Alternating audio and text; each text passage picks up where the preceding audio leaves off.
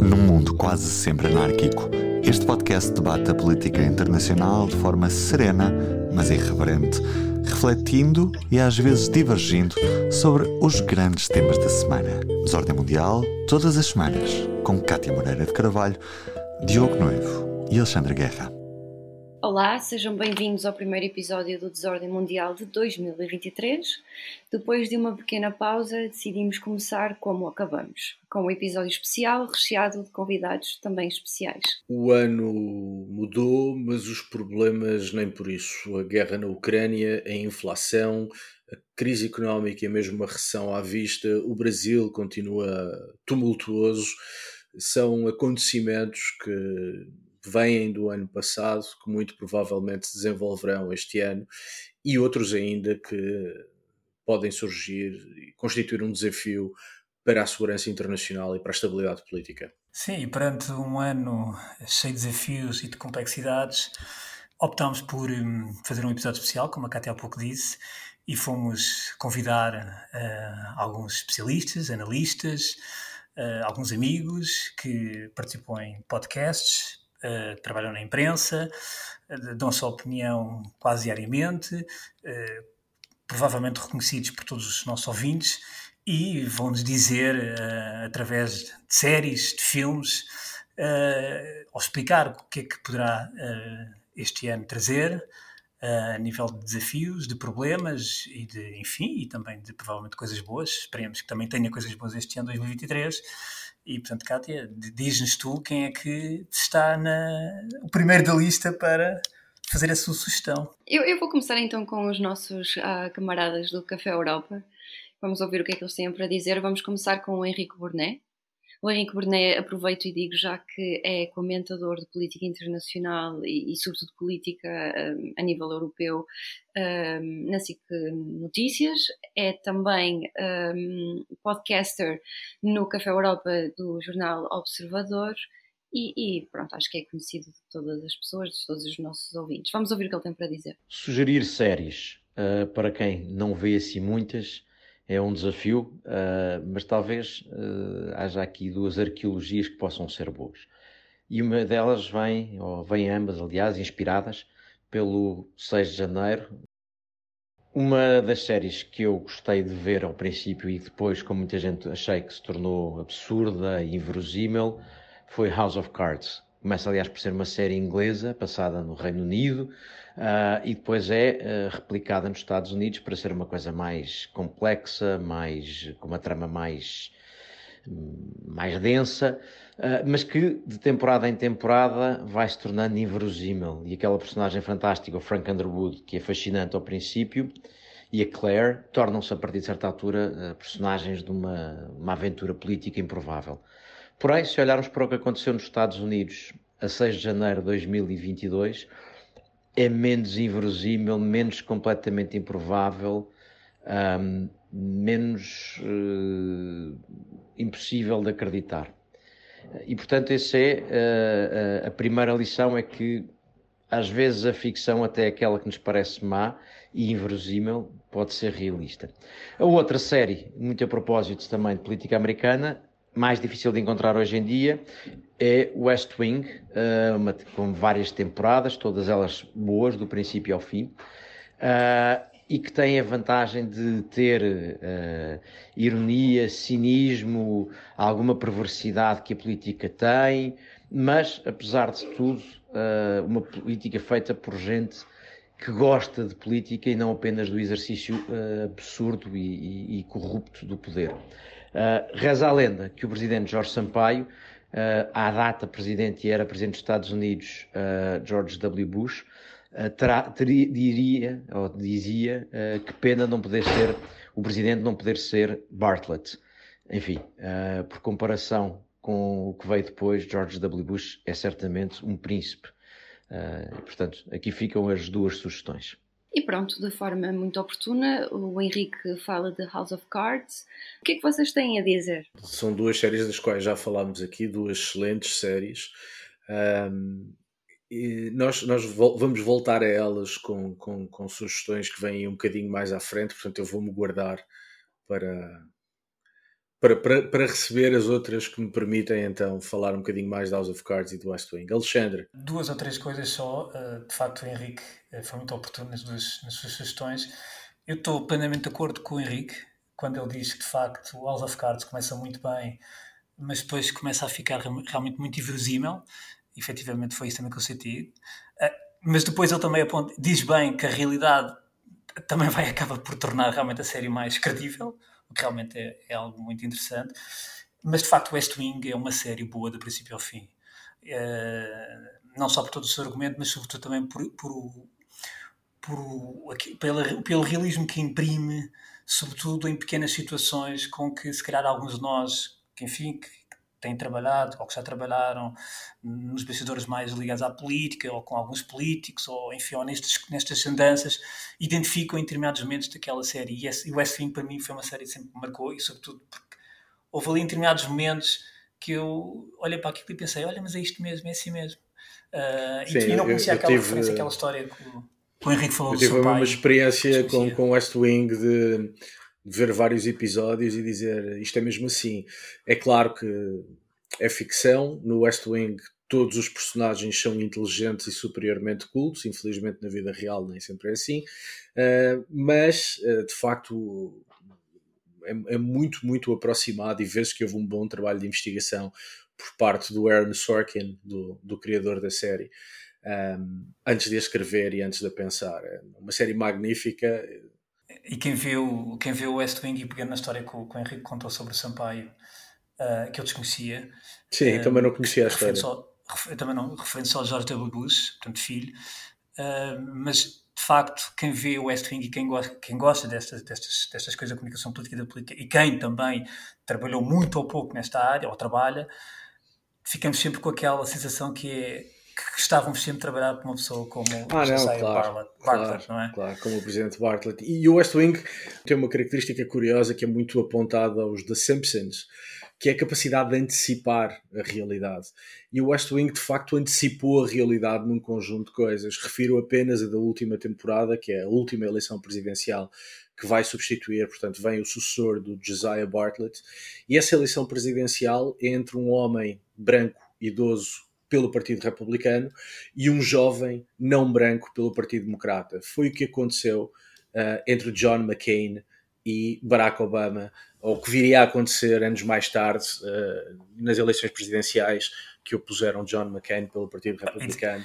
Quer dizer, e, de certa maneira, Obama, José Barot já é uma espécie de Obama, não é? Pronúncio de Obama. Não, sim, mas quando eu lembro-me da última temporada do, do West Wing, muita gente criticou a dizer não, é completamente inverosímil que um homem não branco possa ser eleito uh, presidente dos Estados Unidos. E a seguir tens a eleição uh, de Obama, e ainda para mais essa eleição, lá está, olhando para os dois candidatos, eles são muito parecidos num conjunto de circunstâncias um, ehm, aos, aos personagens da, da última temporada do West Wing.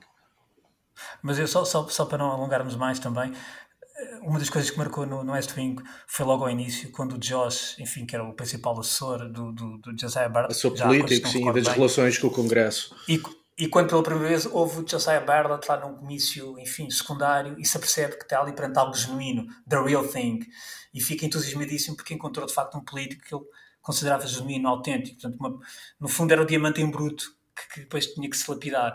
E isso em política, de facto, encontrares aquilo que tu consideras ser o the real thing, a coisa genuína, é cada vez mais, sempre foi difícil, mas é cada vez mais difícil, sobretudo numa altura em que a política é muito plastificada e está muito virada para o entretenimento que é uma coisa que também já lá vamos mais à frente falar sobre e, isso. E, e, pronto, se não, se não fosse claro para os nossos ouvintes, fica agora claro que vocês adoram política, sobretudo política internacional e os seus jogos de bastidores. E como vocês estão com muita vontade de falar, um, Diogo, queres partilhar já alguma sugestão?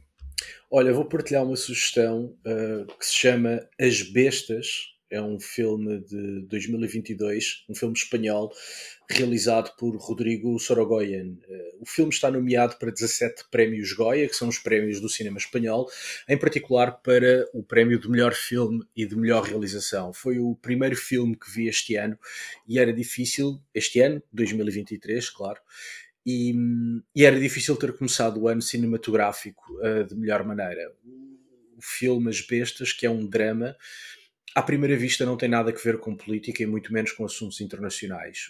Mas, a meu ver, o filme ajuda-nos a compreender algumas das linhas de fratura que marcarão as sociedades ocidentais em 2023 e, por outro lado, mostra-nos a um nível micro os desafios da transição energética, que é há muito um tema prioritário na agenda europeia, agora acelerado pela, pela invasão da Rússia. Em resumo, o que é que é este filme? Bom, o filme conta-nos a história de um casal francês que se muda para uma pequena aldeia do interior da Galiza. O casal procura tranquilidade rural, que até certo ponto idealiza, e dedica-se à agricultura e à recuperação de casas típicas uh, que estão em ruínas. E depois a história uh, dedica-se a explorar a relação difícil entre este casal e os habitantes da aldeia, sendo que o grande motivo de desacordo é uma central eólica a instalar na aldeia. Os locais apoiam a ideia, não porque estejam preocupados com a produção de energias limpas, mas porque querem receber os subsídios que lhes vão ser pagos pela empresa promotora, subsídios esses que os tirarão da miséria. Já o casal francês vê as estruturas eólicas como uma violação da placidez e da pureza natural daquela região. Até certo ponto, as bestas insere-se numa, numa tendência que marca o cinema espanhol há vários anos, a de explorar a, a dicotomia e as clivagens entre campo e cidade, entre rural e urbano, entre economias de subsistência e economias globalizadas. Lamentavelmente, este tipo de abordagem no cinema espanhol é com frequência muito imediatista e muito superficial. Criticam-se as cidades e romantiza-se o campo para acabar quase sempre numa crítica primária ao capitalismo. O filme Alcarrás, que também é um filme espanhol, também é 2022 e que esteve até há bem pouco tempo na corrida para as nomeações ao Oscar de melhor filme internacional, e este Alcarrás esteve em exposição nos cinemas portugueses, é exemplo desta crítica, a meu ver, muito superficial. E do meu ponto de vista é que, que, o, que as bestas, uh, este filme se distingue, é que nada é preto e branco.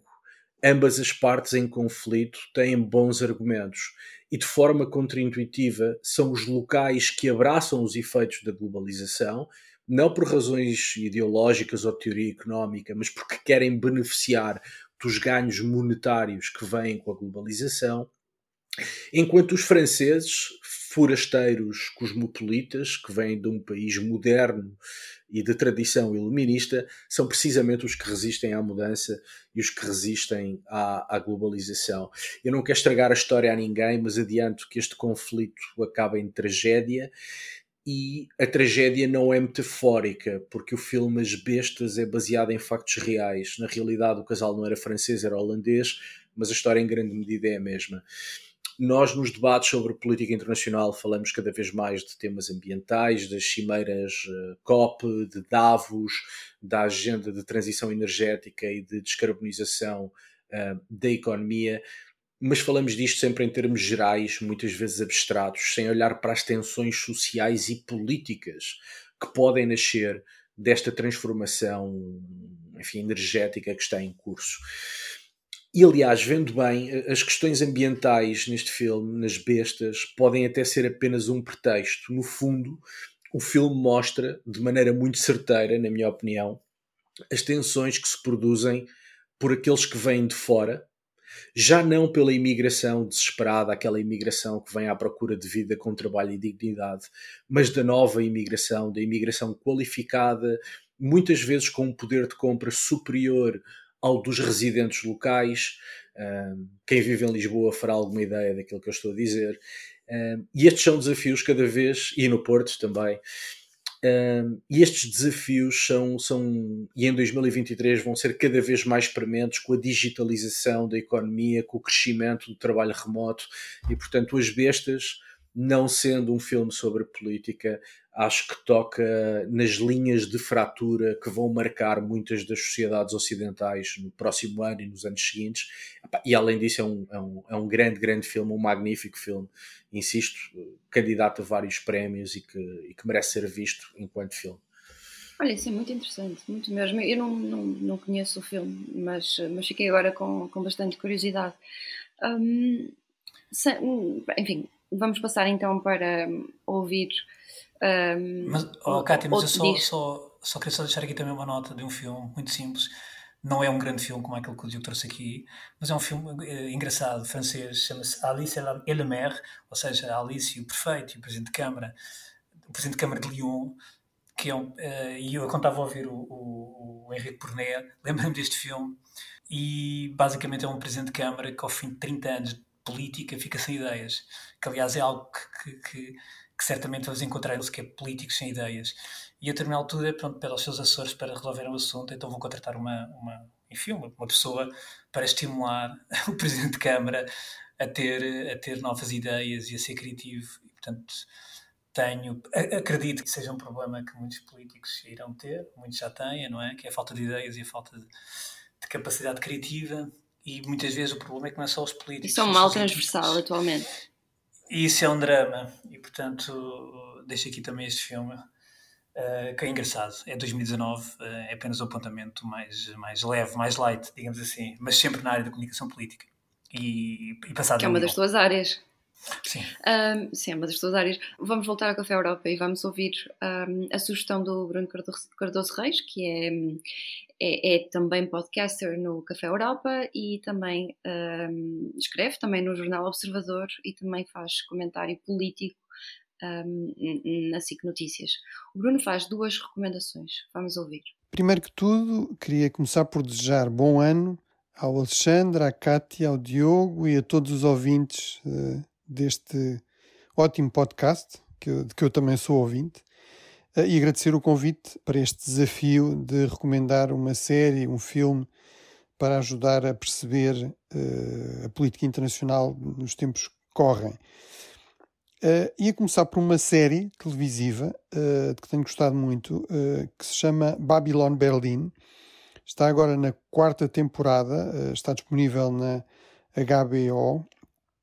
Eu estive, aliás, em Berlim este final de ano e fiz questão de visitar o cinema que inspira a série, que está ambientada no Berlim frenético do período imediatamente antes da tomada do poder pelos nazis e é muito influenciada também na sua estética pelo expressionismo alemão do cinema uh, desta época. Aliás, a primeira temporada da série é mesmo ambientada em parte no set de um filme dessa época dourada do cinema alemão, de gênios como Fritz Lang. Uh, está agora na quarta temporada e uh, ela ajuda a perceber duas coisas fundamentais em relação à Alemanha, essa potência incontornável, mas bastante complexa, complicada no contexto europeu. O, prim a primeira, o primeiro aspecto fundamental é que a Alemanha tem de facto um longo passado de aproximações de conveniência com a Rússia, ou, no caso, com a União Soviética. Esse é também um dos temas da série. O segundo aspecto é que, de facto, a Alemanha é marcada fortemente por uma cultura estratégica, de uma enorme prudência, de uma enorme reserva em relação ao recurso à força militar eh, de uma vontade de compromisso quase a qualquer custo. E isso de facto resulta muito de um passado extremamente violento e marcado por esse enorme trauma histórico que foi não só a Segunda Guerra Mundial, mas também a ascensão do nazismo e, inclusive, também a Primeira Guerra Mundial e a Grande Depressão e a extrema pobreza que ela gerou. Tudo isso aspectos muito bem retratados na série. A segunda recomendação é de um filme, talvez um pouco mais uh, inesperado, que é o Top Gun Maverick, uh, ou seja, uh, a nova versão do Top Gun, que estreou também este ano. eu vi o filme numa viagem recente e fiquei muito bem surpreendido. É mais interessante e mais divertido do que esperava.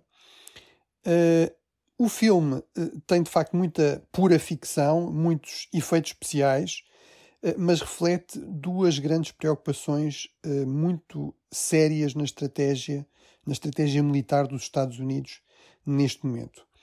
A primeira é a da perda da superioridade tecnológica esmagadora que tem caracterizado a forma ocidental de fazer a guerra desde há séculos e eh, de forma ainda mais marcada, mais acentuada, no caso dos Estados Unidos, eh, desde o final da Guerra Fria. A segunda eh, é precisamente a questão de saber qual é a melhor resposta a isso. O filme, obviamente, aposta em pilotos ainda melhores a conduzir uma missão com aviões tripulados, e isso dá de facto boa ficção, mas é evidente que a melhor opção, se, se estivesse a falar de uma operação militar real e não de um filme, eh, teria sido de facto realizar, no fundo, a missão que é o pretexto para, o, eh, para este Top Gun Maverick, com, eh, como de facto uma missão não tripulada, com recurso a drones, com recurso a mísseis. É evidente que continua a haver um lugar para plataformas tripuladas ao nível das Forças Armadas, mas quem apostar apenas ou principalmente nelas terá problemas muito sérios sobretudo se não puder contar com o Tom Cruise e amigos para os resolver. Diogo e Alexandre, o que é que vocês têm a dizer? É muito curioso o, uh, o, o, Bruno trazer Top, Top Gun Maverick. Uh, Babylon Berlin não me surpreende, mas Top Gun uh, Maverick surpreende-me. O que é que vocês têm a dizer sobre esta escolha? Eu, eu, Mais surpreendente. Eu com o Top Gun confesso que fui vítima da nostalgia vi o filme sabendo que não é um grande filme, mas adorei-o do princípio ao fim. Mas por razões puramente nostálgicas, ver o Tom Cruise em cima da mesma moto, com o mesmo blusão de cabedal, uh, o encontro, uh, esse sim verdadeiramente nostálgico entre o personagem do Tom Cruise e o personagem do Val Kilmer, um, as cenas de ação. Com, com caças que marcaram o primeiro filme e foram o, o caráter, enfim, o elemento distintivo do primeiro filme, que neste filme são levados a um patamar completamente diferente, a, a par da leitura que o Bruno faz, que é uma leitura do meu ponto de vista, muitíssimo interessante. Acho que enquanto filme, não sendo um grande filme, quem viu o primeiro e quem viveu o efeito do primeiro, uh, neste vê por puro vício de, de, nostalgia e vê com gosto. Sim, eu vou um pouco é, em linha com aquilo que, que, que o Diogo diz. Uh, e, e, diria mais, quer dizer, que é um filme carregado de testosterona.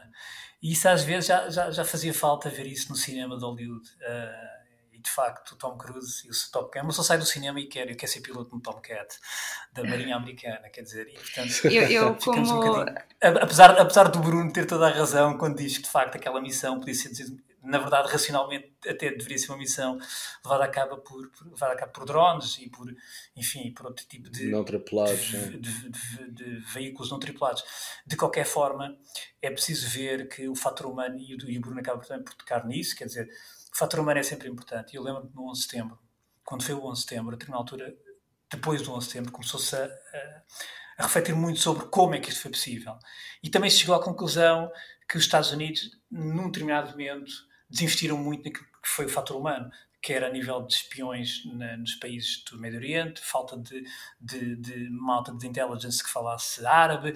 percebeu-se que houve um desinvestimento brutal do fator humano e, e, e, apesar da tecnologia toda uh, e de cada vez haver mais tecnologia, não podemos descurar o fator humano. Uh, e, portanto, esta nota aqui também é importante, também é importante deixar, ou seja, e, mas é muito interessante este, este realmente apontamento que o, que o Bruno faz sobre o Top Gun. Não podemos, não podemos descurar o, o, o, lado humano, e é isto de acordo contigo, mas repara que os drones, sobretudo para a administração Obama, resolveram-lhe um conjunto de problemas, assassinatos. Claro, claro, claro. Claro, os assassinatos extrajudiciais de membros da Al-Qaeda um, cometidos uh, por, por aviões não tripulados, um, quer do ponto de vista político, quer do ponto de vista judicial, permitiram à administração Obama ir a locais onde outras administrações não tinham ido. Não é? E, portanto, esse lado, a ausência de lado humano, talvez seja aquilo que vá dominar, uh, se não o próximo claro. ano, mas pelo menos os próximos Mas eu agora gostava só de acrescentar outra, outra, outra ideia à, à série que o, que o Bruno recomenda, Babylon Berlin. Eu fiquei muito curioso para ver esta série.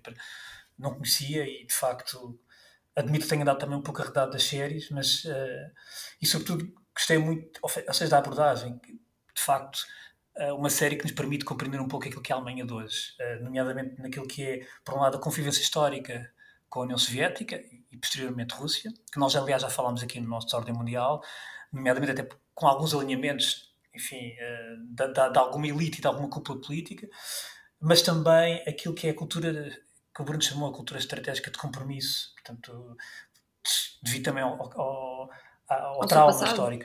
Exato. Sim, e eu queria só passar aqui para, já para a minha sugestão, que é uma das coisas que eu, que eu quando há muitos anos tive, tive na, já pai, quase há 30 anos, estive na, na Rússia em 95, apanhei o, o, pico dos anos de Boris Yeltsin. Mas uma das coisas que mais impressionou quando estive lá, foi no ano em que eu, foi, foi em agosto, eu, ia entrar nesse ano, no primeiro, primeiro ano de cursos relacionais, a primeira coisa que, eu, que me impressionou foi, sobretudo, uh, aquilo que eu via no, no, olhar do povo russo. E, na verdade, via muito pouco. Parece que não, não havia uma alma, não, conseguia, não conseguias ler a alma.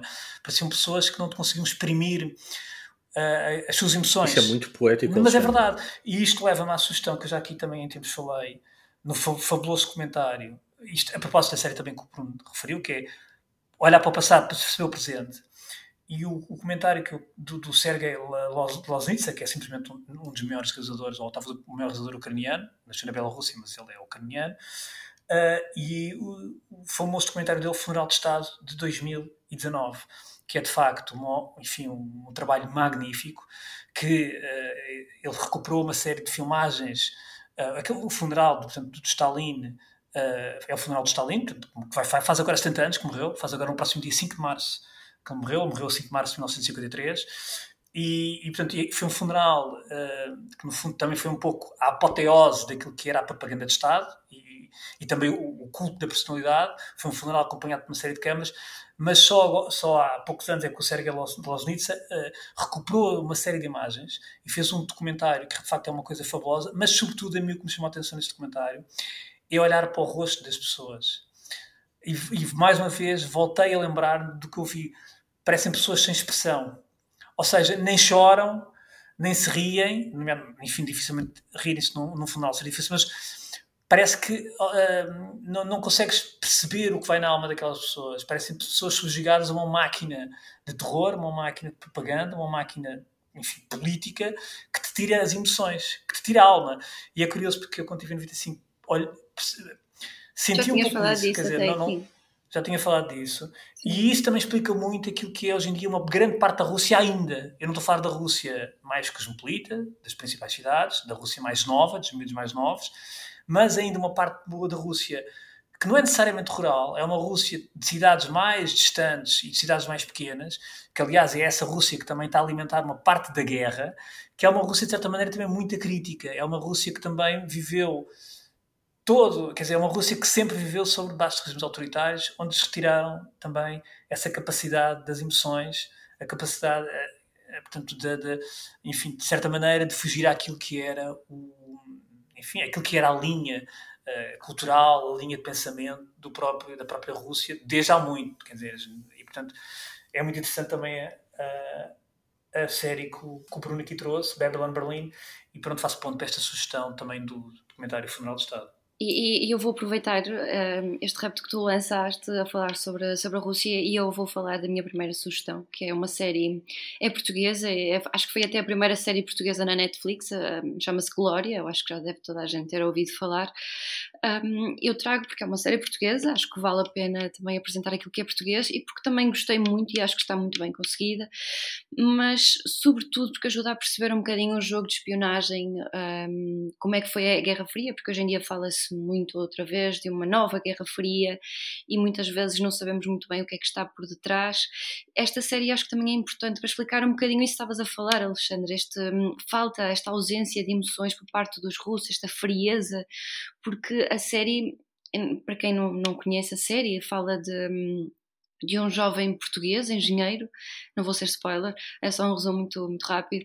É um jovem português que é engenheiro, ele é filho de um dos, um, de uns atores políticos mais relevantes do, do Estado Novo e ele é contratado uh, para trabalhar nas comunicações que os Estados Unidos tinham em Portugal, mas recrutado pelos russos pelos soviéticos e, portanto, ele faz, está, está a trabalhar para os americanos, mas a fazer espionagem para, para os russos. E, portanto, esta série é, enfim, não é fácil de ver porque tem cenas de muita violência, mas mostra justamente isso, essa ausência de, de, de emoções, de sentimentos, a frieza e enfim, é um bocadinho como é que a, a, realidade às vezes não é mesmo aquilo que, que parece ser. A série ainda está disponível na Netflix, aproveita e digo já. E agora temos a, a sugestão da Madalena Maier Rezende, que é também membro do podcast Café Europa do Observador e também é colunista e analista de, de política internacional também no jornal Observador. Vamos ouvir o que ela tem para dizer. O filme que eu escolhi é Os Dois Papas. Uh, é um filme de 2019, mas penso que este ano se tornou particularmente interessante, uh, dada a morte de, do, do Papa Bento XVI. O filme foi para mim muito interessante, não só para perceber melhor a complexa história de, do Papa Francisco, o que explica um pouco as suas, posições, também elas complexas sobre a reforma da Igreja, um, mas é também uma, digamos, uma interpretação algo otimista, mas de qualquer maneira interessante, da relação entre Francisco e Bento. Uh, talvez otimista demais, no sentido em que, de facto, as suas uh, posições eram uh, bastante opostas e quase irreconciliáveis, portanto, a amizade que se desenvolve no filme penso que seja talvez um pouco fictícia. Mas, de qualquer maneira, é uma boa tentativa de ir para além da polarização que estas duas figuras provocaram na Igreja uh, e encontrar algo em comum. Não sei se vocês já viram o filme. É um belíssimo filme com, com dois grandes atores, com o Jonathan Price, que faço um parênteses, está a, está a ser um belo príncipe Felipe agora no The Crown, um, e também com o Anthony Hopkins, que faz uh, de Papa Bento XVI. Eu gostei muito do filme, uh, também estou de acordo com a Madalena, acho que aquela amizade, mais do que amizade, aquela cumplicidade que o filme retrata, provavelmente terá mais de ficção do que, do que realidade. Mas ainda assim, acho que o filme é muito bem escolhido, porque creio que mostra e, o choque daquele, o diálogo entre aquelas duas personagens mostra duas visões e duas formas de olhar para, para, a, igreja, para a Igreja Católica. Eu acho eh, que normalmente o Papa Bento XVI e o seu pensamento é muito caricaturado. Bento XVI foi, enfim, bastante crítico, uh, não só dos relativismos morais, uh, mas também de alguns dogmatismos da Igreja. Foi um dos teólogos mais interessantes uh, das últimas décadas da, da Igreja Católica. E eu acho que o filme lhe faz essa justiça, ou seja, não, não há uma caricatura um, daquele Papa cessante. Um, e nesse sentido, porque mostra um bocadinho, não lhe quero chamar de debate, porque se calhar ir longe demais, mas essas duas visões que existem na Igreja. Um, creio que vão ser interessantes para o futuro também, de olhar. Além de ser um belo filme Aquilo com belos atores. É, que, eu, que eu destaco mais no filme é o facto de humanizar estas duas personagens. Nós estamos habituados a olhar apenas como líderes da Igreja Católica e esquecemos um bocadinho do outro lado. E um, a minha essa parte é mais da humanização destes, destes dois um, personagens que existem, que são pessoas que que, existe, que uma delas já faleceu, mas que existem mesmo, e acho que isso também é sempre importante para compreender o outro lado da, da história. Eu, quando ouvia a sugestão da Madalena, eu veio-me logo à cabeça uma das séries que eu gostei mais de ver nos últimos anos, chamada The Young Pope. Uh, aliás, eu acho que foi uma série até que teve, não teve a merecida atenção. Uh, foi uma série feita pela Sky italiana e pela HBO, 2016, com o Jude Law, portanto, o Jude Law no papel de Papa.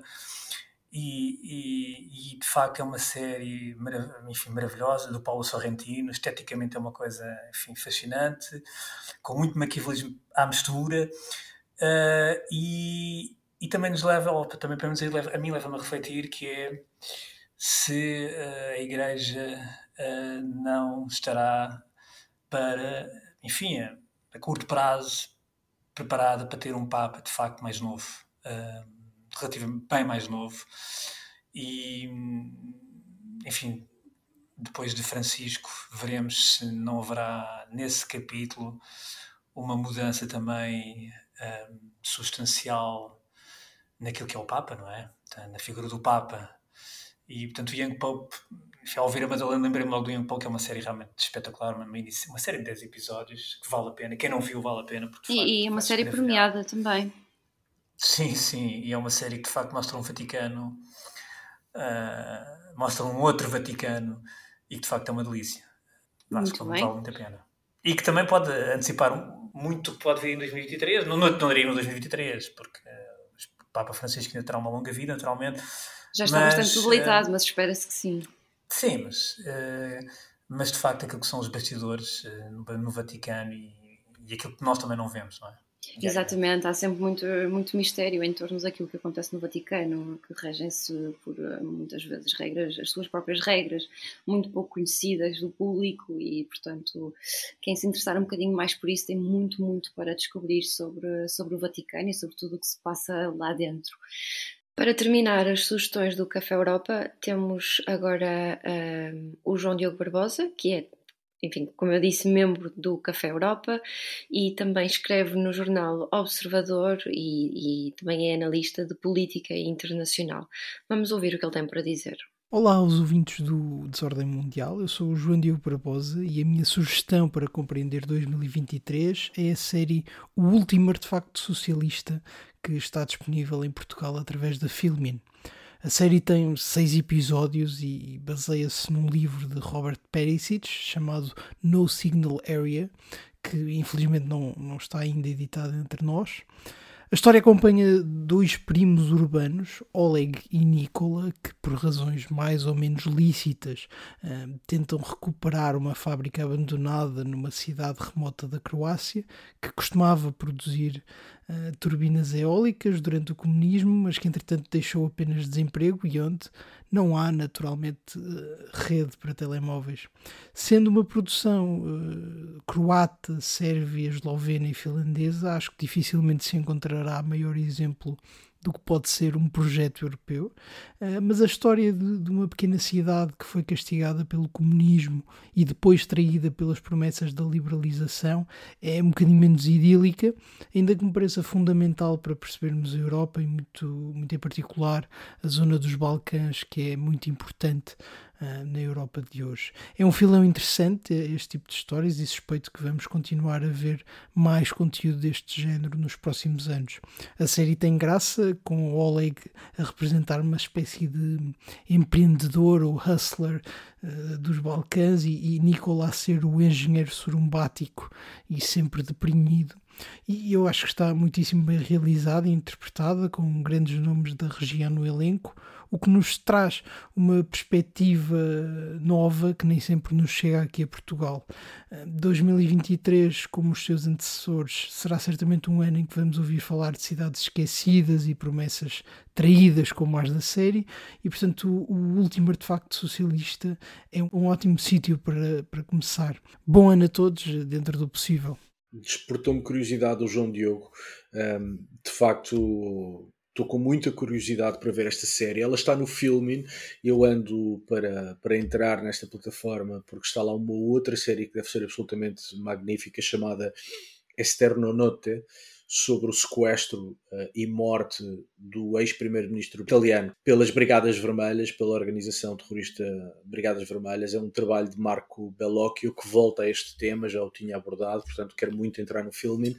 E, e, este último artefacto socialista do qual nos fala o João Diogo é coisa para ser uma grande, grande série. Sim, a mim também me pareceu. Eu fiquei com ainda mais curiosidade e também com mais curiosidade sobre o filme, porque já ouvi imensas pessoas a dizer que, que vale muito a pena mas também ainda não tive Sim, a oportunidade eu... de entrar. Sim, eu também achei esta sugestão do jogo muito interessante. Também confesso que estou como, como vocês, uh, fiquei com muita curiosidade para ver esta série. Uh, gosto de ver o espírito europeísta do João, de facto, a enfatizar que é uma produção pan-europeia, mas isso também é importante, porque às vezes nós esquecemos que nas, Quer dizer, hoje em dia as pessoas não dão importância às pequenas coisas, não é? Que já são, são dados adquiridos. Dados mas, adquiridos, não é? Uh, se, eu, eu quando estava a ouvir o João e estava a falar e estava a pensar para este episódio, quer dizer, eu estava-me a lembrar, nós há, uns, há, há, já há muitos anos, quer dizer, ir à Espanha e ir ao estrangeiro, não é? Quer dizer, passar a fronteira para a Espanha é ir, é ir para um mundo novo, quer dizer, e de facto o espaço Schengen uh, acabou com isso tudo, quer dizer, aproximando-nos mais.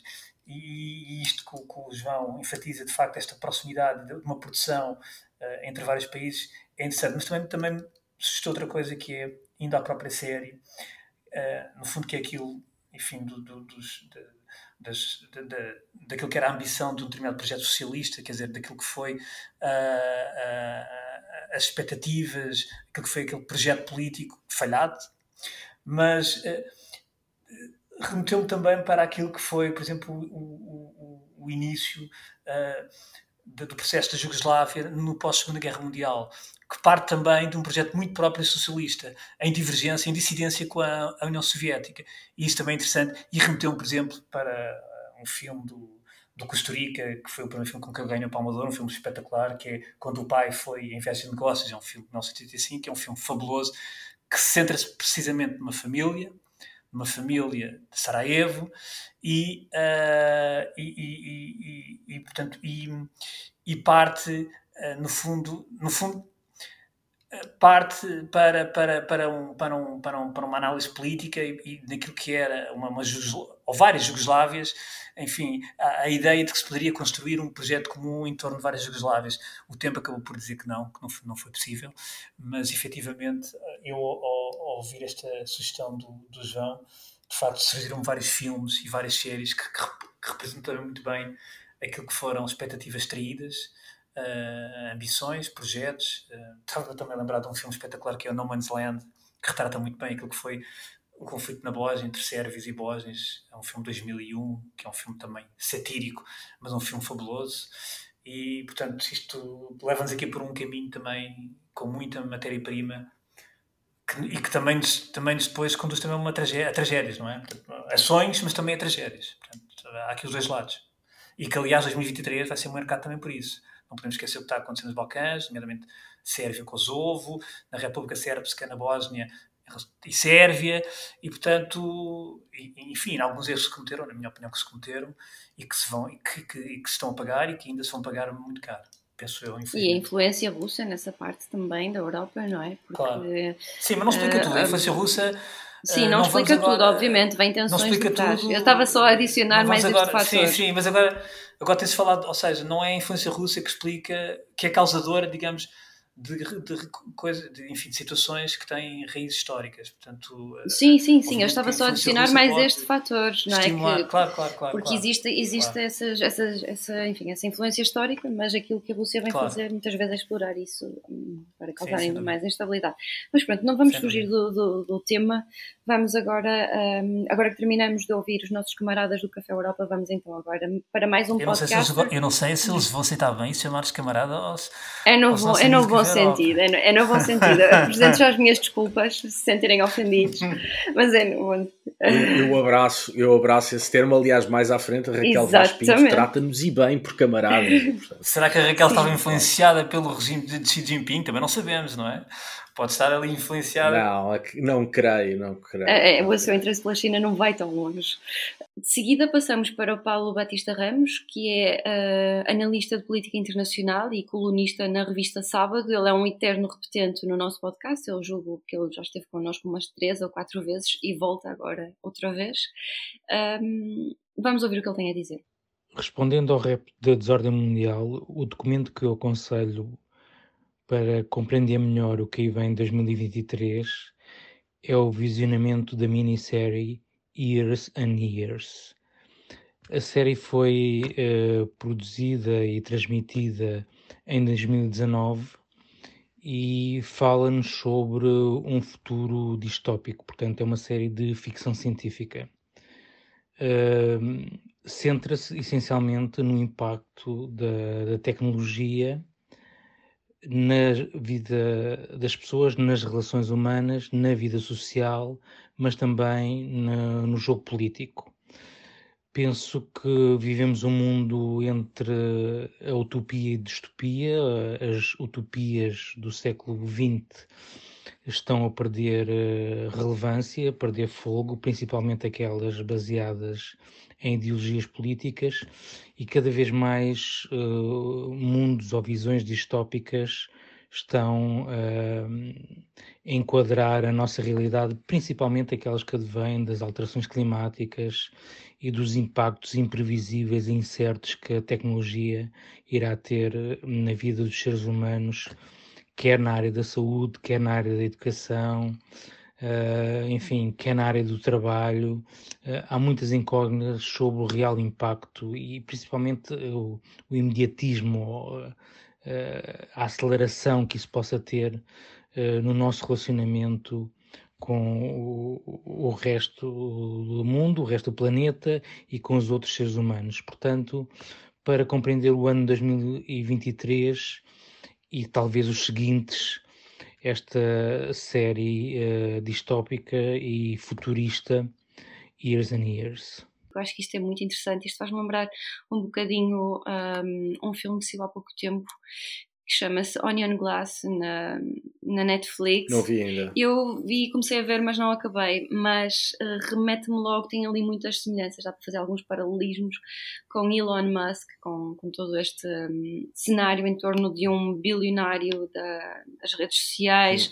e os seus caprichos que às vezes um, adquirem ficam sem controlo e, eh, e, portanto, são pessoas que têm uma grande influência a nível global e, e o impacto disto é, de facto, grande. Hum. Eu não vi o filme, mas vi a série que o Paulo recomenda, que é uma belíssima série. Eu creio que a vi ainda em 2019, 2020, já não me recordo exatamente. Tem, tem ótimos atores, a Emma Thompson, o Rory Kinnear, um, e é essencialmente uma versão feminina do Donald Trump. Uh, o personagem uh, da protagonista da série, a, a, personagem interpretada pela, pela Emma Thompson, é uma enfim, empresária britânica, um, empresária barra celebridade, uh, que se torna numa política populista com opiniões bastante controversas uh, e que dividem o país ao meio. Portanto, essencialmente é uma versão bem disposta uh, de Donald Trump. A série é pensada para ser distópica, mas como outras séries e outros filmes dos quais falámos, rapidamente a realidade se encarregou de mostrar que a série não é tão distópica quanto isso, uh, que é muito mais plausível do, que, do que nós pensamos. E é sobretudo uma série, lá está, mais uma vez, que trata o espectador como pessoa inteligente, muito divertida, muito entretida e e tendo nós na agenda política internacional uh, os populismos, a polarização, eu acho que é daquelas séries que vale a pena ver para, para perceber um bocadinho melhor do que é que estamos a falar. Eu, eu também acho, eu concordo. Eu sou um grande, um grande adepto das, das questões das utopias e, sobretudo, das distopias. E eu não conheço a série, mas vou vê-la, seguramente, não conhecia. E agradeço ao Paulo por ter trazido uh, sobretudo com uma temática destas. E hoje, curiosamente, estava, um, estava a falar com uma pessoa que teve responsabilidades na, no combate à, à Covid-19, responsabilidades públicas, e estava a dizer, de facto, estávamos a falar um pouco sobre isto, e que, uh, olhando para trás, eu lembro-me de estar, por exemplo, ao Postigo, a comprar uh, uh, um galão e um pão com manteiga à socapa, a olhar para trás para perceber se a polícia não estava ali a fazer uma patrulha. De forma semi-clandestina.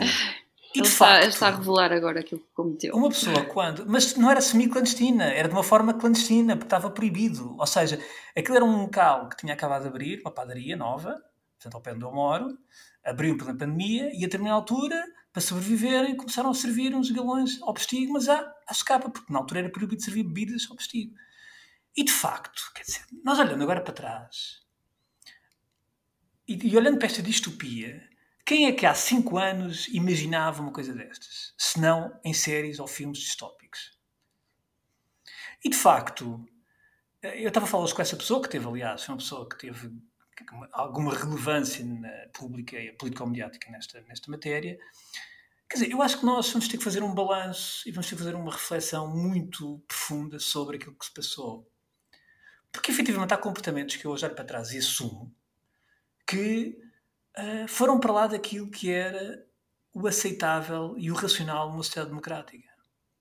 Portanto, foram comportamentos inseridos numa lógica distópica eu acho que não estamos ainda preparados para fazer, para fazer esse E o pior, Alexandre, desculpa interromper-te, é que neste momento em Portugal se está a pensar numa revisão constitucional que claro, pretende consagrar muito, na claro, Constituição claro. precisamente isso que nos parece distópico. E, portanto, estás tu a dizer, Alexandre, que nós temos que fazer uma reflexão como deves ter percebido, já não vamos fazer reflexão. Não vamos, nenhuma, não vamos, não por, vamos, até porque. Porque a revisão constitucional vai no sentido em que vai. Não mas, vamos, mas essa é outra não conversa. vamos. E eu, de facto, esta série que o, que o Paulo traz aqui, de facto, é, é o que o Paulo diz. Quer dizer, as utopias do século XX já lá ficaram, perderam fogo.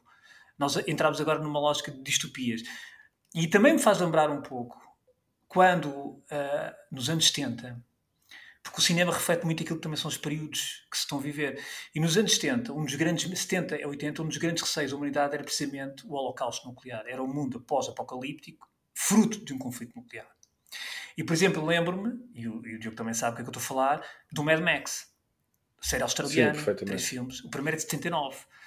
que é dos filmes que melhor retrata uma sociedade distópica, totalmente desconstruída em termos sociais, o edifício de, o complexo económico completamente portanto, inexistente, e é uma sociedade pós-apocalíptica, conflito nuclear, e, e, de certa maneira, uh, antes depois surgiram os filmes pós-apocalípticos relacionados com questões de catástrofe, e agora voltamos a ter, de facto, as visões distópicas de sociedades uh, dominadas por populismos, por entertainers, onde as nossas liberdades vão sendo cerceadas, mas de uma forma mais subtil e de forma camuflada.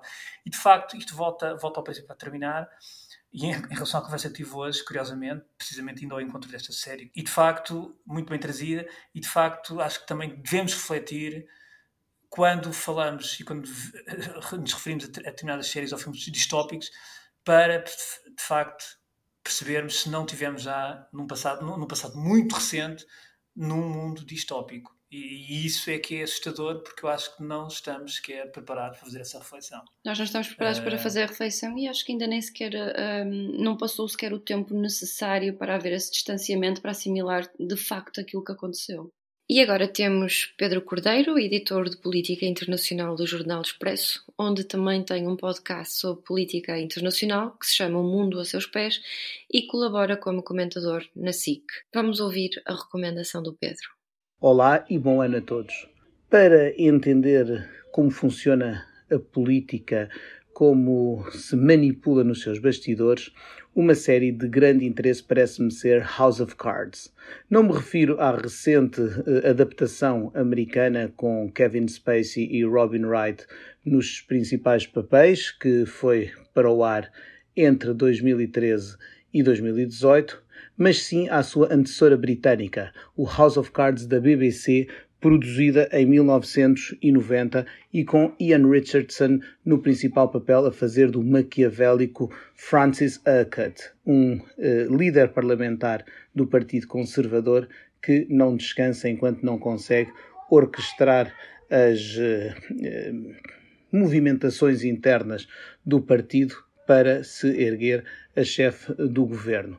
É uma série que se passa precisamente na altura em que Margaret Thatcher deixou de ser Primeira-Ministra do Reino Unido, ela própria, aliás, vítima de eh, manobras eh, desse género internas e de visitas dos chamados Grey Men in Suits, eh, ou seja, os homens de, de fato cinzento que vêm eh, à margem de votações populares ou mesmo eh, de moções formais no Parlamento, anunciar a uma Primeira-Ministra que ela já não conta com a confiança dos seus pares.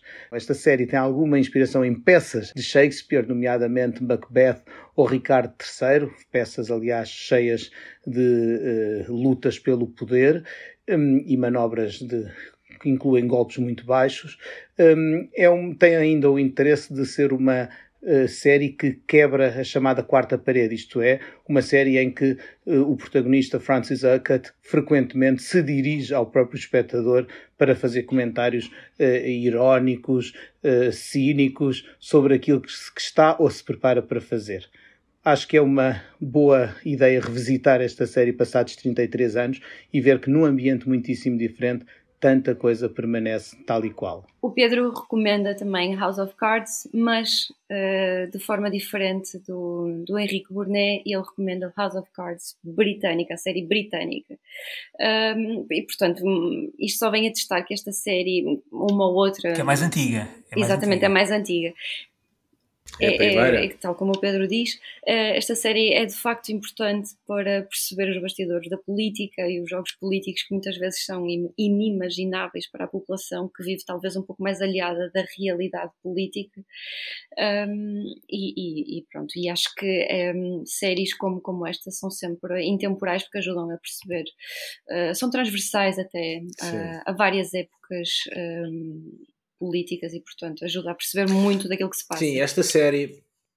É, esta série tinha, a, versão britânica sobretudo, a primeira, tinha uma coisa gira que hoje é, é, é, é menos comum, que é de tratar o espectador como um ser inteligente. Não explicava tudo, uh, dava-nos pistas, obrigava-nos a pensar. Um, e, e, de facto a série britânica, ou a versão britânica, a primeira, é, é muito boa. Há, há, há, uma curiosidade sobre o House of Cards que eu acho que vale a pena mencionar. Não sei se já mencionei no episódio anterior ou não. O, o protagonista da série um, da versão britânica é o, como disse aqui agora o Pedro, Francis Upward. Uh, no caso americano, o personagem interpretado pelo Kevin Spacey chama-se Frank Underwood. Tanto no caso britânico como no caso americano, as siglas do personagem são FU. Ora, FU em inglês, uh, como sabem, uh, significa mandar uma pessoa a um certo sítio. Um, isto se calhar tem uma explicação, porque o criador do House of Cards, que começa como um livro, é um senhor chamado Michael Dobbs, que foi, entre outras coisas, assessor de Margaret Thatcher. E saiu do governo Thatcher um bocadinho aborrecido com ela. E, portanto, há quem diga que o facto dos personagens uh, principais do House of Cards terem como sigla FU uh, não é um é acaso, simbólico. mas sim um recado para um recado para Margaret Thatcher. Sim. Isso é muito interessante. Eu aproveito e pegando naquilo que eu, já me para ver esta esta série que o Pedro sugeriu há bastante tempo não, não tive oportunidade de ver esta série digamos original. É magnífica, não não percas uh, a oportunidade. E, e aproveito e, e acho lembrando de uma história a propósito dos homens de fato cinzento, portanto, enfim, das, das intrigas e, e, e, e daqui, enfim, dos recados que vão passando entre organismos, entre instituições para criar aquelas políticas e, pegando também um pouco naquilo que está a passar em Portugal e no caso de 2004 no governo de Pedro Santana Lopes que foi o único, enfim, que depois foi demitido pelo, pelo presidente Jorge Sampaio houve um processo semelhante daquilo que eram pessoas que iam todos, não, não diria diariamente, mas quase diariamente que iam enfim, passar para o Presidente Sampaio, mesmo pessoas do próprio PSD, para, para o Presidente Sampaio, aquilo que supostamente estava a passar, portanto, em, em São Bento. Ou seja, no fundo, a, a presidência estava a ser inundada de uma série de, enfim, de histórias, muitas vezes exageradas, daquilo que eram as peripécias de São Bento. E, portanto, isto também, partindo daquilo que é a ficção para a realidade, ou da realidade para a ficção, na verdade isto é, é, é, é algo que funciona nos dois sentidos e, e, e, tanto quer a ficção aproxima-se da realidade, quer a realidade aproxima-se da ficção. E já agora, eu deixo aqui um filme que é In the Loop, é um filme é, é um dos filmes de comunicação política mais interessantes que eu já vi nos últimos anos. Isto é um filme de 2009. Eu não conhecia este filme, apanhei este filme por acaso.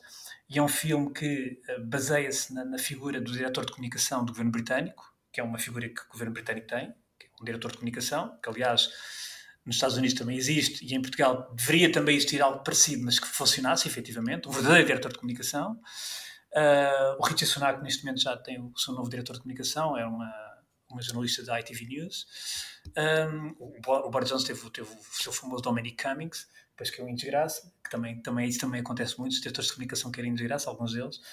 Mas este In The Loop é um filme são o elo, são o elo mais fraco, sobretudo nos Exatamente. dias de hoje, quando não se cometem, se tu reparares bem, nos dias de hoje não há problemas políticos nem erros políticos, são sempre erros de claro, comunicação. Claro, é sempre erro, tudo é um erro de comunicação, erro de comunicação. exatamente. Todo. E, in... e, portanto, a cabeça a rolar é sempre a cabeça Mas de comunicação, é mesmo que o coitado não tenha claro, nada a ver com isso. E o In The Loop é um filme realmente fascinante, é uma comédia, mas uma comédia muito bem feita e que uh, retrata aquilo que foi atrapalhada uh, digamos, de toda a argumentação política e todo o processo político que levou à intervenção uh, dos Estados Unidos e britânica no Iraque e que, aliás, teve, uh, que, teve, que no fundo foi decidida praticamente na célebre cimeira das, das Lajes, portanto, em 2003, com, com o Barroso, com o George W. Bush, com o Aznar e com o Tony Blair, claro, obviamente. E, portanto, é um filme que eu também recomendo, muita linha também com, enfim, com aquilo que são os bastidores e com aquilo que é a comunicação política com impacto na política internacional?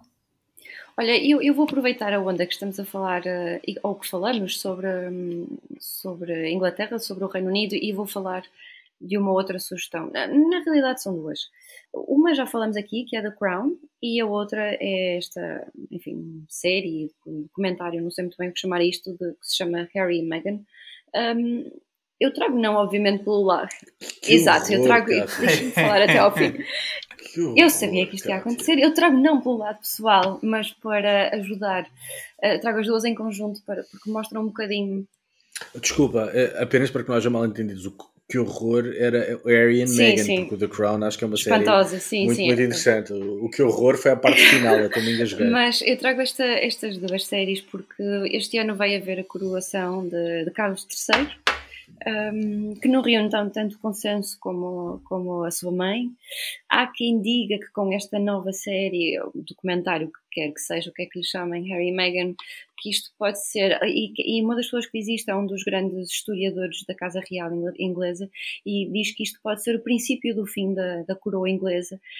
Um, mas eu acho que mais do que isso, e obviamente não trago isto por causa do lado pessoal, espero que isso fique claro, mas trago para perceber todas as intrigas, todos os bastidores conflituosos que existem no seio de uma família real, que não deve ser nada fácil uh, ser, enfim, viver num contexto constante de, de política, de intrigas, de jogos, tudo em prol de manter uma imagem política e pública uh, assertiva que reúna sempre consenso, o maior consenso possível, para que consigam sempre um, manter-se à tona da água e, uh, e continuar a sobreviver como enfim, como uma família que, que, se mantém desde há séculos uh, na frente de um país.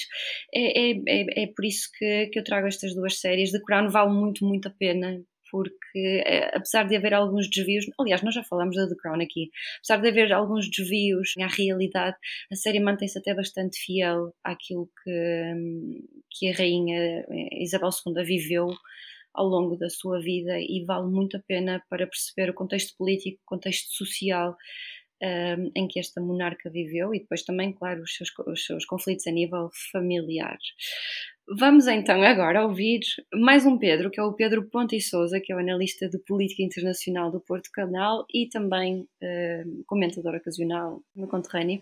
O Pedro é também comentador de política internacional na CNN. Vamos ouvi-lo. A minha sugestão de filme para 2023 é uh, o filme Don't Look Up, um filme de 2021, uh, eh, uma comédia satírica com Leonardo DiCaprio, Jennifer Lawrence, Meryl Streep entre outros. É um filme especialmente relevante no contexto uh, da crise climática em agravamento e do aumento uh, da frequência de fenómenos climáticos extremos, como temos visto nos últimos dias, semanas uh, e meses. É especialmente importante para olharmos para a questão da verdade na política internacional, para olharmos para o papel das lideranças políticas e a dimensão ideológica que lhes está subjacente, para o papel dos conselheiros do poder uh, na influência da tomada de decisão política e ainda para o papel dos mídia na construção daquilo que possa ser visto como uma ameaça ou como um problema ou na sua desconstrução. Aliás, há vários vídeos, há vários elementos de cientistas que já estiveram no ar, por exemplo, em programas da manhã, como o retratado no Don't Look Up, e a quem aconteceu praticamente o mesmo que nós vemos no filme, ou seja, uma uh, descredibilização, uma banalização daquilo que está em causa, da ameaça, da urgência uh, do problema a tomar. Ao mesmo tempo, é um filme especialmente importante porque nos aponta para o papel dos especialistas,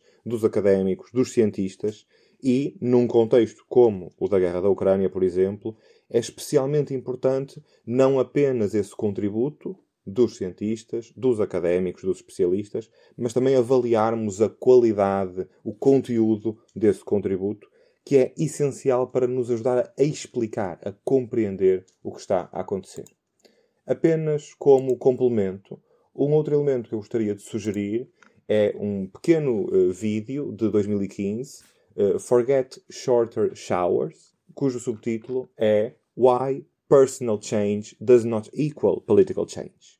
Mais uma vez, no contexto de, de, de, do enorme dispêndio de recursos, falemos da água, de energia, um, do lixo, um, nós temos como grande narrativa empurrar para soluções de natureza individual que um, não resolvem o problema de fundo.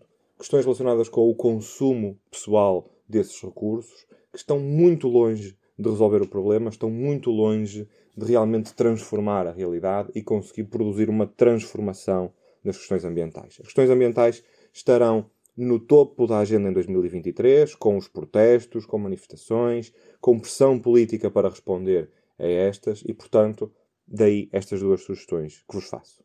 O Pedro traz o filme Don't Look Up, a propósito de um outro tema que o Diogo já até tocou aqui, que são as alterações climáticas um, e tudo o que isso pode acarretar. Se calhar uh, andamos agora a correr atrás do prejuízo e se calhar já não vamos a tempo de, de lutar por um futuro igual àquilo que se calhar era aqui há uns anos.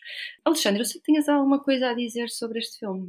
O que é que eu ia dizer sobre este filme? Eu percebo a escolha do Pedro, é muito pertinente, a temática do filme é muito pertinente, a escolha do Pedro é muito pertinente, mas eu acho que o filme não foi bem conseguido. Eu logo na altura tive esta. O filme gerou muita polémica, muita discussão na altura, porque havia uns que achavam Polarizada. que havia outros. Sim. Exato. Aliás, em linha, em linha, em linha com o contexto, não é? todo debate.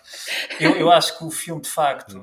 É... Sim, mas isso também fez parte da campanha claro, de promoção claro, do obviamente, filme. polarizar o filme. Mas eu não... É promovida, há uma Claro. campanha de marketing para apresentar assim Claro. e Eu gerar achei esse o filme debate. muito pouco subtil, mas provavelmente, se calhar, como há pouco o Diogo disse, de facto, hoje em dia as pessoas são tratadas como atrasadas mentais, perdemos os nossos ouvintes, ou como assim, pessoas pouco, pouco, pouco capazes de ter uma compreensão além daquilo que é óbvio, e provavelmente a pouca subtileza do filme também se deve a isso. Mas o, o tema é altamente É, pertinente, é um bocado o tema é isso, é. altamente pertinente, obviamente. Há uma série de cinematografias sobre estas questões já há muitos anos, mas ah, aquilo que eu retive, sobretudo daquele filme, quando vi aquele filme, foi que eu não sei se vocês já viram, se viram o filme, se se lembram do filme, é que basicamente há um professor que é o Leonardo DiCaprio e uma doutoranda que é a Jennifer Lawrence, quer dizer, e eles dois têm boa vontade, mas não percebem nada de como é que funciona a comunicação hoje em dia, não é? Portanto, Mas isso é fiel da academia. por- É um retrato fiel da Sim, academia. exato. não é? Ou seja, podem ter grandes ideias, mas depois aquilo não sai daquela, daquela bolha. E a determinada altura acabam por ser vistos como até como os maluquinhos que andam, enfim, estão a pregar no deserto e que ninguém lhes... Quer dizer, mais ou menos, o, o personagem do DiCaprio é corrompido pelo sistema. Sim, eu já não me recordo bem. uma fase em que ele é corrompido e que cede à Exatamente, e grande depois- máquina é verdade, é capitalista. verdade, mas- Uh, E ela não, ela mantém-se pura aos princípios. Eu acho que esse é o problema do filme. É que o filme quer ser uma sátira e acaba como uma caricatura feita a traço muito Mas, grosso. ó, Diogo, uma coisa muito, muito militante. uh, A ideia era gira, ideia era gira, mas claro. acho que o Mas filme. o- eu, eu ainda bem com... É, o filme, eu estava a ver o filme e, e parecia que estava numa, numa igreja, numa igreja qualquer, porque o filme é moralismo do princípio ao fim. Mas é assim, mas eu, eu acho que... moralismo muito, mas eu- muito militante. Mas, Mas, eu mas enfim, Não, mas mas é um ainda bem que o Pedro trouxe aqui este filme porque é um filme realmente importante. Sim, sim, com certeza. e uma das coisas que eu realmente eh, tirei daquele filme foi que se aquela gente tivesse tido um bom assessor de imprensa, provavelmente teria prestado um grande serviço à humanidade. Porque efetivamente o que eles precisavam era de facto ter transmitido a sua mensagem de uma forma credível e séria. Portanto, isso também é um pouco uma coisa que também que se deve, é uma, uma relação que se deve tirar hoje em dia, que é as causas sérias têm que ter de facto um tratamento sério. E muitas vezes não têm, esse é que é o problema. Portanto, a, a- a- validade está lá da causa, mas depois a forma como é tratada, a forma como é trabalhada, a forma como é discutida muitas das vezes acaba por retirar força a essa mesma causa, que, é- que- que muitas vezes é muito válida. Portanto, este filme que o Pedro traz aqui tem essa importância, que é causas muito válidas muitas vezes perdem-se naquilo que é incompetência, naquilo que é um discurso polarizado, naquilo que é radicalismo, e, e isso é uma coisa que nós vamos ver nos próximos anos, em 2023. Já estamos a ver. assistir. Já estamos a assistir. Já estamos a assistir, Desde Nomeadamente em questões ambientais. Portanto, por exemplo, Exatamente. em questões ambientais. Exatamente, exatamente. Portanto, Eh, ainda bem que o Pedro aqui trouxe este filme, porque de facto é muito pertinente. eh, já que estás a falar, não queres deixar nenhuma sugestão? Eh, não, eu aqui nesta, nesta, aqui neste- Nesta parte. Nesta parte aqui não, era mesmo, tinha aqui só este apontamento, espero que o Pedro não fique chateado comigo, acho que não vai ficar. porque- O Pedro é um- é nosso Mas amigo. facto, eu sei, eu sei, o filme realmente é, é, é muito pertinente na- na- no tema, mas de facto no tratamento é que eu acho que fica um pouco aquém. Então vamos avançar. A seguir temos como convidada uma amiga, a Raquel Vaz Pinto, que é analista de política internacional na TSF, tem também um podcast na Fundação Francisco Manuel dos Santos e é comentadora de política internacional na SIC. Vamos ouvir a recomendação da Raquel. Bom ano a todos os ouvintes do Desordem Mundial e, em especial, aos meus camaradas de política internacional a quem agradeço este convite.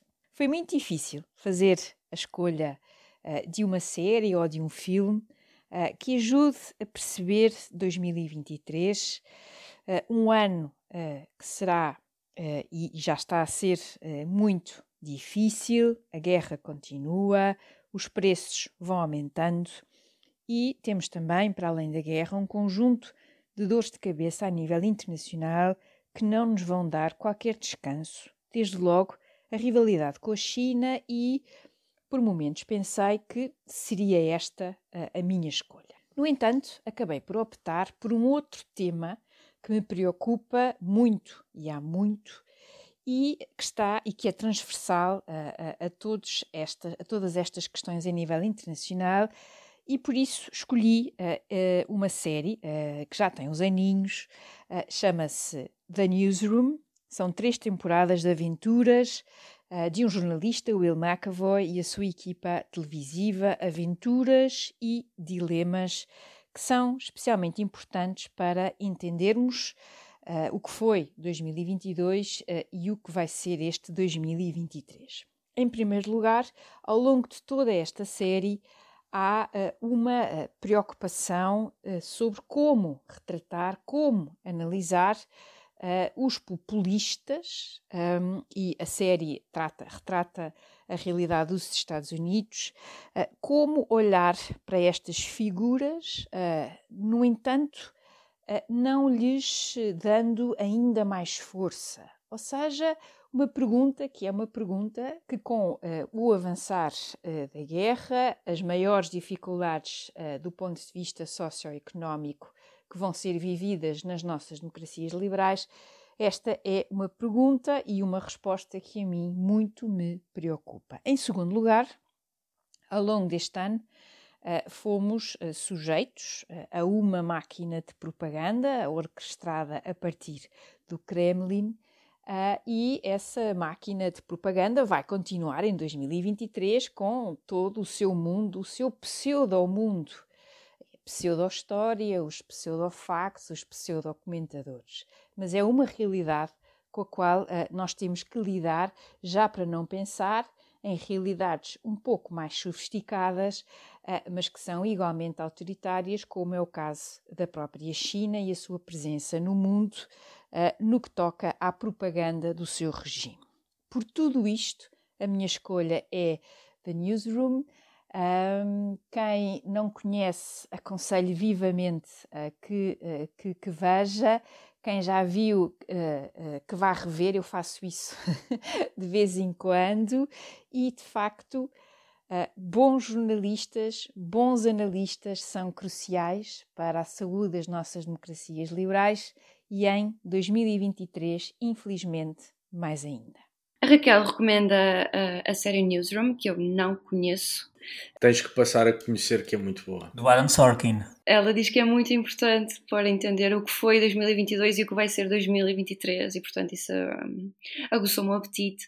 E ela fala também nos populistas e nos populismos e portanto isso interessa-me ainda, ainda mais e na relação da imprensa com os Exatamente, que muitas vezes são, são causadores, eh, eh, instigadores, ah. não é? Ainda de forma involuntária. Eu estou, a, estou a olhar para a cara do Diogo e eu acho, acho, que ele está ali com muita vontade de dizer qualquer coisa, mas não sei. Não, a, a primeira coisa, por isso, há, há uma ligação entre a sugestão da, da Raquel e uma das sugestões do Henrique Burnet é que tanto o West Wing como o Newsroom são criações do Aaron Sorkin que é uh, de facto um, um, adiantado mental, um tipo que fez séries e filmes extraordinários. Um, quer o Newsroom, quer o West Wing, primam por terem diálogos muito bem escritos, com um ritmo uh, invulgar até para, para televisão. Uh, são coisas inteligentes e bem pensadas, um bocadinho militantes, é verdade, mas é uma militância que não estraga a história e não estraga os personagens, muito antes pelo contrário. Acho que lhes dá mais força até. E o Newsroom de facto, um, tem um lado engraçado que é o lado da crítica aos populismos, mas o lado verdadeiramente engraçado e interessante é o de perceber que a comunicação social tem um papel nisto é? e dos dilemas da comunicação social na forma como trata estes assuntos. E, e esta excelente sugestão da Raquel abre-me porta para uma outra sugestão que é na verdade um clássico já, é um filme de culto, eu acho que o Alexandre deve conhecer, um filme de 97 cujo título original é Wag the Dog. E eu acho claro, que em português. É, eu acho que em português ele foi traduzido como Manobras na Casa Branca. É, por não aí, é? sim, sim, sim, sim. É, o filme é, é protagonizado por Dustin Hoffman, por Robert De Niro e por Anne Ash. É um, Também conta com o Willie Nelson. não realizado. É verdade que o Willie Nelson tem, tem um cameo do, do Willie Nelson. É um, esqueças. é um Não, tem, filme tem do mais do que isso, ele é, o, Levinson ele é o e- compositor da música, do hino que eles se inventaram. É verdade, é verdade, já não me lembrava disso, é verdade.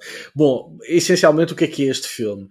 Um consultor de comunicação e um produtor de Hollywood criam uma guerra fictícia na Albânia para desviar atenções de um escândalo sexual que envolve o presidente dos Estados Unidos e uma menor de idade na sala oval da Casa Branca, tudo isto semanas antes das eleições presidenciais. Claro, quando o filme saiu em 97, toda a gente achou que isto era um bocadinho disparatado.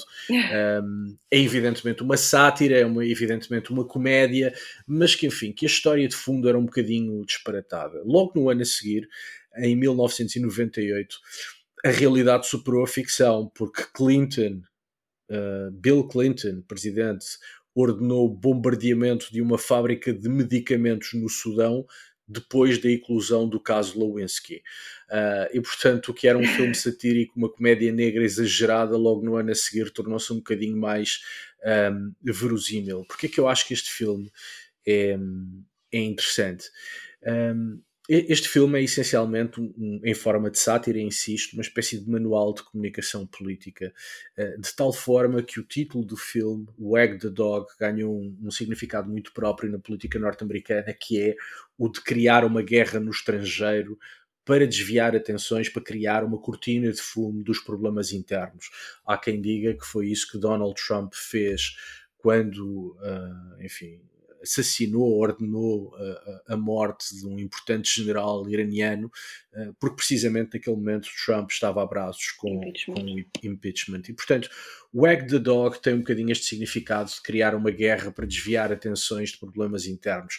Se nós pensarmos bem, a invasão da Ucrânia tem esta dimensão, não é a razão única, como é evidente, mas uma das motivações de Putin era precisamente de fortalecer a coesão dos seus, exacerbar o nacionalismo, criar um inimigo externo para, enfim, desviar atenções uh, dos problemas internos da Rússia. Quando nós olhamos para os nacionalismos que despontam um bocadinho por toda a Europa, uh, Catalunha, uh, País Basco, de forma diferente na Polónia e na Hungria, também estamos a falar de fenómenos que são em grande medida fugas para a frente de criar um conflito, neste caso um conflito interno, mas criar um conflito para evitar a discussão sobre erros próprios e fracassos próprios uh, uh, destes, destes nacionalismos. E, portanto, o Egg the Dog acaba por, por, nos dar um roteiro interessante para perceber muitas das coisas que estão a acontecer no panorama internacional.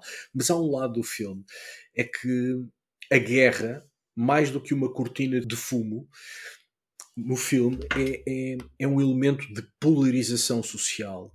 A guerra é usada no filme, mais do que desviar atenções, para partir a sociedade americana a meio, aumentar a coesão dos apoiantes do presidente e, muito importante, encher as televisões de comentadores em frentes a frentes que se matam e se desunham, uns a atacar o presidente, outros a defender o presidente. E, portanto, o Wag the Dog é também um filme sobre o papel que a imprensa tem em contextos de guerra internacional, em contextos de conflito, em contextos de polarização e o papel que a imprensa pode desempenhar quer para travar a polarização, mas também para aumentar a polarização. E quando nós olhamos para o que aconteceu recentemente, nós estamos a gravar segunda-feira, dia 9 de janeiro, quando nós olhamos para o que aconteceu no Brasil, temos que olhar para o papel da imprensa também. a luta contra o, todos os tipos de extremismo e a polarização costuma-se normalmente falar em três braços, que há a força política, a academia e a sociedade civil, mas eu acrescento que a, que a comunicação social é extremamente importante porque molda a opinião pública. É um facto, quer por aquilo que faz, quer por aquilo que não faz, quer por aquilo que deixa fazer. E este filme Wag the Dog, que é uma comédia hilariante, Sim, é hilariante divertidíssima, é. é um filme de culto, Uh, grandes atores, vale a pena ser vista pelo filme que é, mas eu acho que é um importante roteiro, não só para perceber a polarização e os populismos, mas sobretudo o papel que a imprensa tem uh, uh, neste contexto. É e sobretudo a forma como estes líderes e sobretudo toda a gente que está por trás destes líderes olham para a própria imprensa, que é manipulável, facilmente manipulável, assim como as massas. E isso é preocupante. E neste filme, no Egg, no Egg the Dog, percebe-se claramente que, aliás, Uh, o ridículo, obviamente que é tudo exagerado, naturalmente, uhum. mas o ridículo é de que nem sequer há confirmação daquilo que são os factos. Quer dizer, apresenta-se uma narrativa, um roteiro, apresenta-se uma guerra fabricada e ninguém verifica. E, portanto, e cria-se uma história. E, sobretudo, com muita propaganda, que, aliás, a Raquel fala na questão da propaganda. Sim, sim.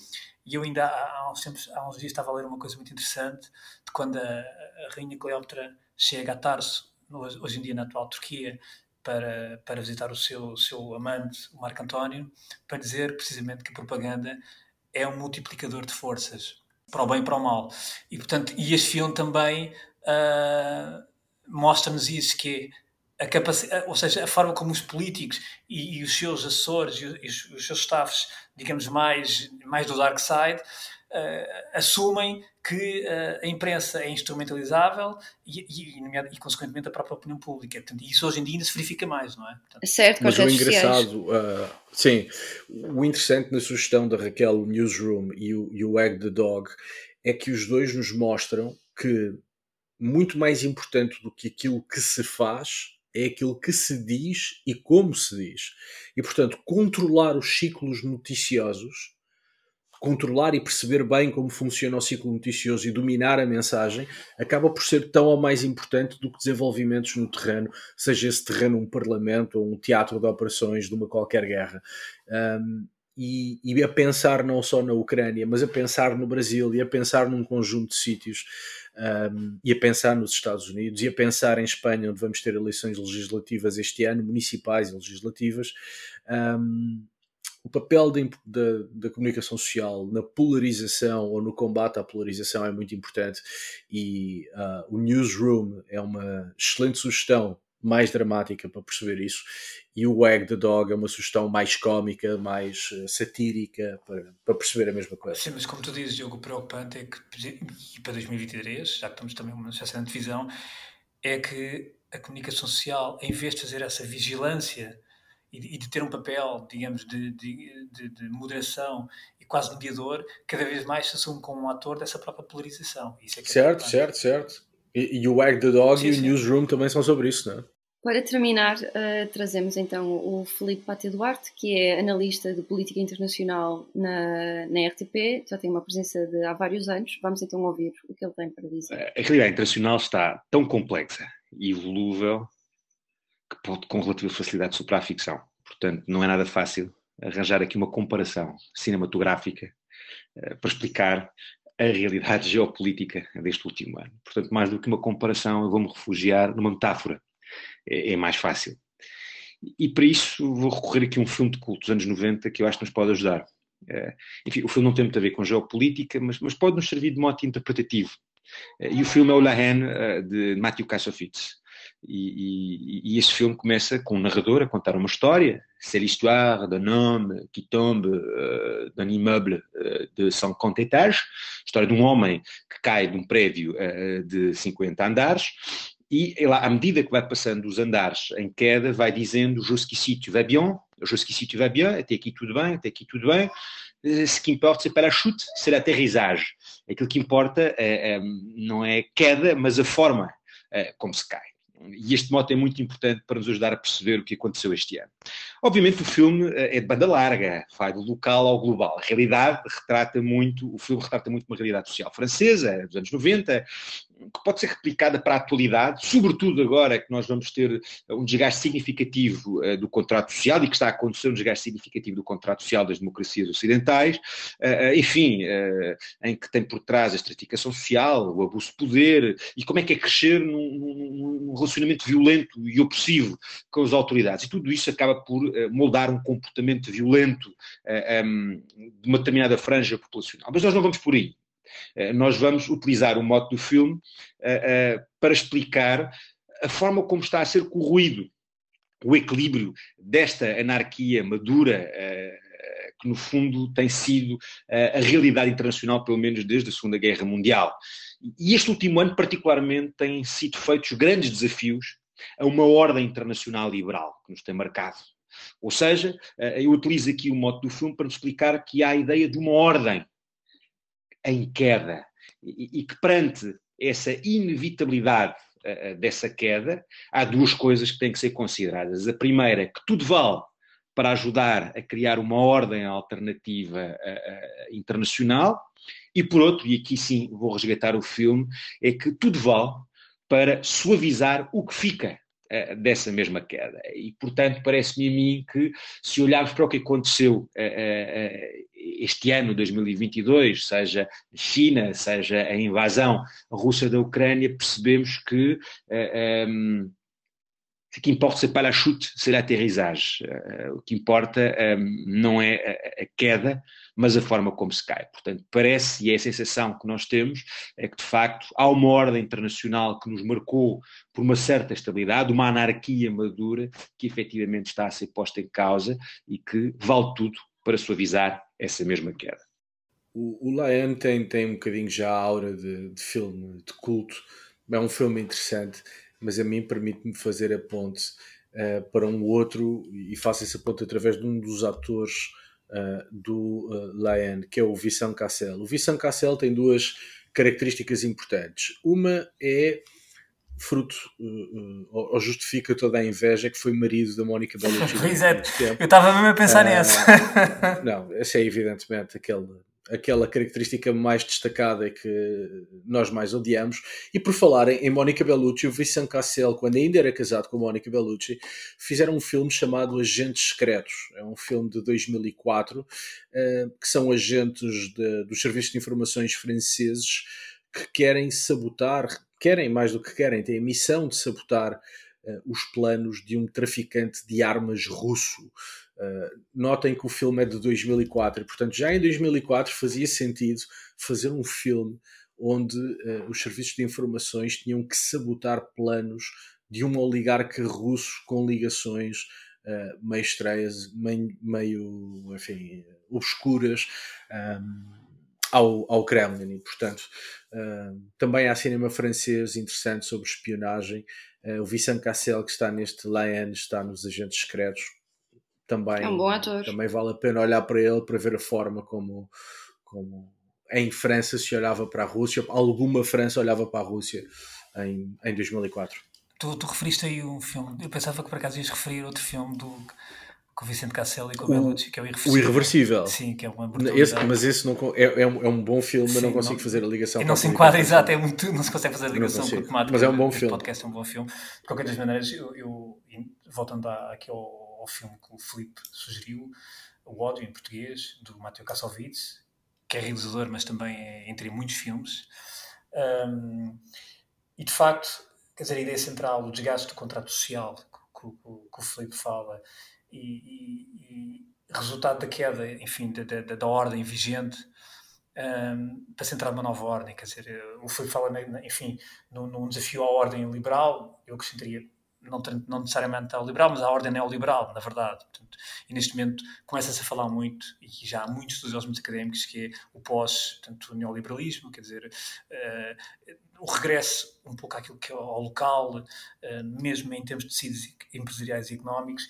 Aliás, há um, há um artigo espetacular na, na, na, na, Foreign Affairs de novembro, dezembro, precisamente sobre after neoliberalism e portanto depois do neoliberalismo é escrito pela Rona Ferrer, da Financial Times. Acho que já temos aqui bastantes sugestões dos nossos convidados. Aqui nós agradecemos mesmo muito a sua amabilidade em participar no nosso primeiro episódio para 2023 e despedimos-nos assim então. Agradecemos também aos nossos ouvintes e desejamos-lhes um bom ano novo. E para a semana cá estaremos. E muito obrigado a todos. Beijinhos e abraços. Abraços.